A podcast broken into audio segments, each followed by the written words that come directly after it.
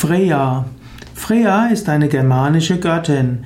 Freya ist die Göttin der Fruchtbarkeit und auch des Frühlings. Nach Freya ist der Freitag benannt. Freya ist die Schwester von Frey. Freya ist die Tochter des Meeresgottes Nijöd.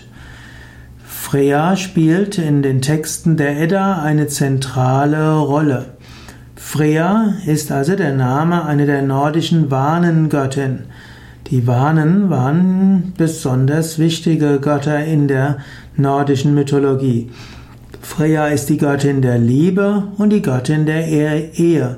Man kann sagen, dass Freya so etwas ist wie die Venus der Römer und die Aphrodite der Griechen.